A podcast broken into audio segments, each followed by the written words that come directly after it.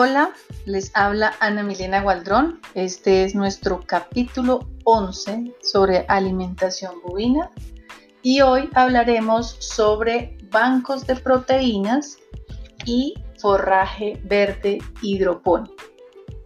Los bancos de proteínas son cultivos intensivos de varias especies de leguminosas. Estos sirven de alimento para el ganado, son resistentes a las podas y tienen gran cantidad de rebrote el forraje que se da en estos bancos de proteínas se emplea como suplemento en la dieta del ganado alimentado con pasto. Se pueden cultivar tres tipos de bancos de proteínas. Especies forrajeras arbóreas que se siembran solas, sean a altas densidades y las podas se deben realizar de manera manual. Eh, como segundo tenemos las forrajeras arbóreas asociadas. Estas especies son de porte mayor que las anteriores y se siembran en cultivos o en los pastos. Estos árboles crecen mucho, lo que dificulta al animal consumirlos directamente, por eso se debe llevar el material comestible al sitio donde el animal come de manera manual. Y tercero, tenemos las especies forrajeras arbóreas sembradas en bordes o franjas estas son sembradas con pasto o caña y su reproducción se realiza por propagación sexual o asexual. Los siguientes son las características de las especies arbóreas utilizadas en los bancos de proteínas. El arco nacero, esta especie tiene un alto valor nutricional y la digestibilidad es tolerable. El matarratón es una especie que tolera suelos pobres y que se puede dar entre los 0 y los 1500 metros sobre el nivel del mar. Y la leucaena, este forraje rico en betacarotenos y fósforo, es una leguminosa muy estudiada en los trópicos por sus propiedades antioxidantes. La conservación agrícola y pecuaria se realiza durante un tiempo determinado en el que el sistema agrario o ganadero necesita mejorar la producción de un cultivo, restableciendo la fertilidad del predio y de una unidad productiva. El plan de conservación, este proceso requiere una buena planificación donde se involucren tanto los recursos naturales como los humanos. Por eso lo primero que se debe hacer es elaborar un plan de reconversión en donde se analice la situación. En este deben quedar estipulados los cambios y estrategias a utilizar para el mejoramiento del cultivo. Debe haber un historial de la finca o situación de partida. Es el primer paso para realizar un plan de conversión ecológica. En este se deben tener en cuenta algunos aspectos, los cuales deben ser contemplados en el análisis de partida, tal y como eh, lo podemos eh, ver ahora. Entonces, lo primero que debemos mirar es cuál es el tipo de suelo, los factores climáticos, la disponibilidad y calidad del agua del riego, la biodiversidad de flora y fauna, el ganado, la mano de obra, las instalaciones y la maquinaria, la infraestructura y las fuentes de financiación con que se cuenta. El programa de actualizaciones o programa de conversión se debe incluir la secuencia de actualizaciones para así conseguir el objetivo esperado.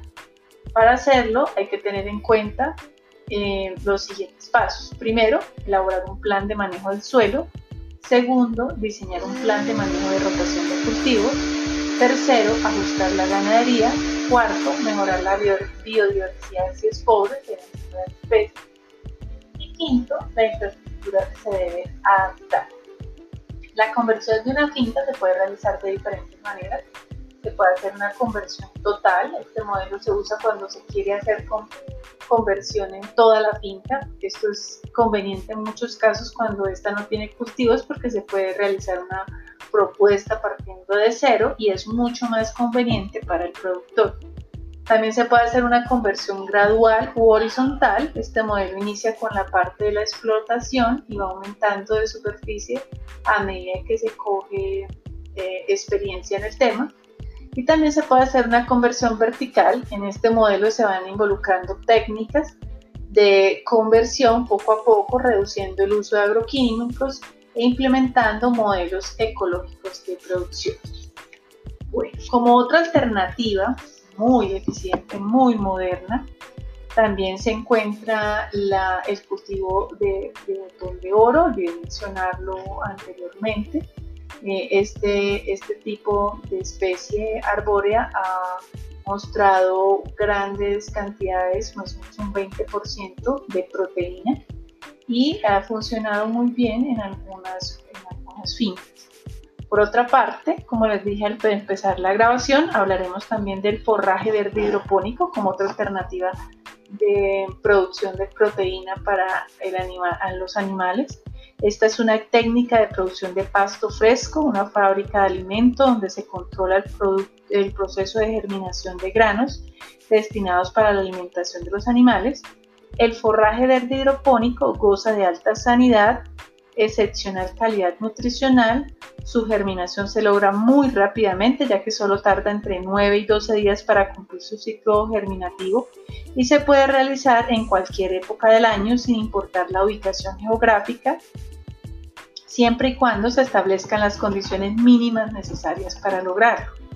El primer paso es crear una cámara cerrada denominada cabina hidropónica, mejor conocida como cámara térmica, cuya misión es la de controlar la iluminación y la exposición directa de los rayos del sol y de las lluvias, además de proteger el cultivo de las bajas temperaturas creando un espacio térmico propicio. A su vez, dentro, dentro de este lugar se darán las condiciones óptimas para un proceso controlado de riego, manual o automático, de agua y de una solución nutritiva, la cual tiene como finalidad aportar al cultivo los elementos químicos necesarios, particularmente el nitrógeno, que permiten un óptimo crecimiento del forraje pleno de cualidades nutritivas, alta palatabilidad, muy buena digestibilidad, características que hacen que el forraje verde hidropónico sea un excelente sustituto del alimento concentrado. El segundo paso para la producción del forraje verde hidropónico es analizar el tipo de grano a utilizar, su relación con el clima y su capacidad de producción. Los granos más utilizados son el trigo, la cebada, la avena, el sorgo, el maíz y el centeno, debido a que estos cumplen fundamentalmente con los requisitos que permiten una mayor producción libre de hongos, principalmente problema que enfrenta el productor que se inicia en este sistema. El ciclo de siembra y germinación se realiza todo en unos recipientes o, bandejas sin sustrato, lo que se coloca sobre estantes, por lo general de hierro, en una distribución escalonada que permite recibir el riego asperjado en dos costados simultáneamente y con una inclinación suficiente del 12% como para que el riego eh, cubra totalmente las bandejas desde el piso superior hasta el, hasta el inferior, con lo cual no quedará ningún recipiente sin recibir los beneficios de los nutrientes. Eh, el forraje verde hidropónico representa una excelente alternativa de producción de pasto, base alimenticia de corderos, cerdos, cabras, terneros, vacas de ordeño, caballos, conejos, pollos, gallinas ponedoras, patos, cuyes, pavos, animales domésticos, entre otros. Las principales ventajas que tiene el forraje verde hidropónico es su alto valor nutritivo, como ya lo señalamos anteriormente, cada kilo de semilla de cebada, avena, trigo, maíz se convertirá en una biomasa vegetal de entre 5 a 7 y más kilos con una altura promedio de 25 a 30 centímetros, formado por tallos, hojas, raíces y restos de semillas.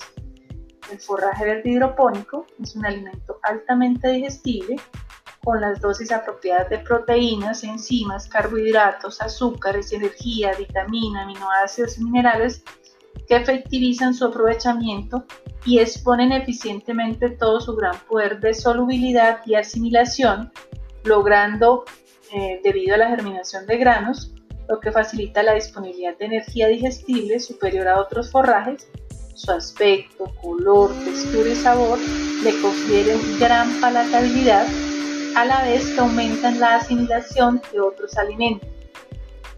Esto elimina en gran parte el uso de vitaminas sintéticas, además de evitar un doble trabajo en el tracto digestivo del animal, estimulando su sistema endocrino y aumentando las actividades metabólicas, que disparará los promedios de fertilidad, ya que el forraje verde hidropónico contiene vitamina E en proporciones bastante elevadas. Otra de sus características básicas es que estimula el sistema de defensa inmunológico para evitar todo tipo de enfermedades en los animales. También es importante mencionar que el forraje verde hidropónico tiene algunos otros beneficios como el incremento de producción en vacas de leche hasta el 10% en la leche, aumento del porcentaje de grasa y eh, sólidos totales en la leche, aumento en la producción de carne, aumento significativo de peso en animales precozmente destetados, aumento en la producción eh, de aves domésticas y también se quiere utilizar para eh, alimento de aves domésticas y el aumento de la ganancia del peso en los animales que están, por ejemplo, estabulados. Permite que, que se pueda realizar la estabulación de ganado, lo que finalmente lleva a un incremento en la rentabilidad de los predios con escasa extensión, sustitución en todo, al menos de buena parte, del alimento concentrado que se requiere para complementar al ganado, como ya lo habíamos hablado en el capítulo anterior. Bueno, hasta aquí llegamos hoy, en el capítulo 11, donde hablamos de los eh, bancos de proteínas y del forraje verde hidropónico como unas alternativas para suplementar eh, los, el ganado bovino. Les habló Ana Milena Cualtro.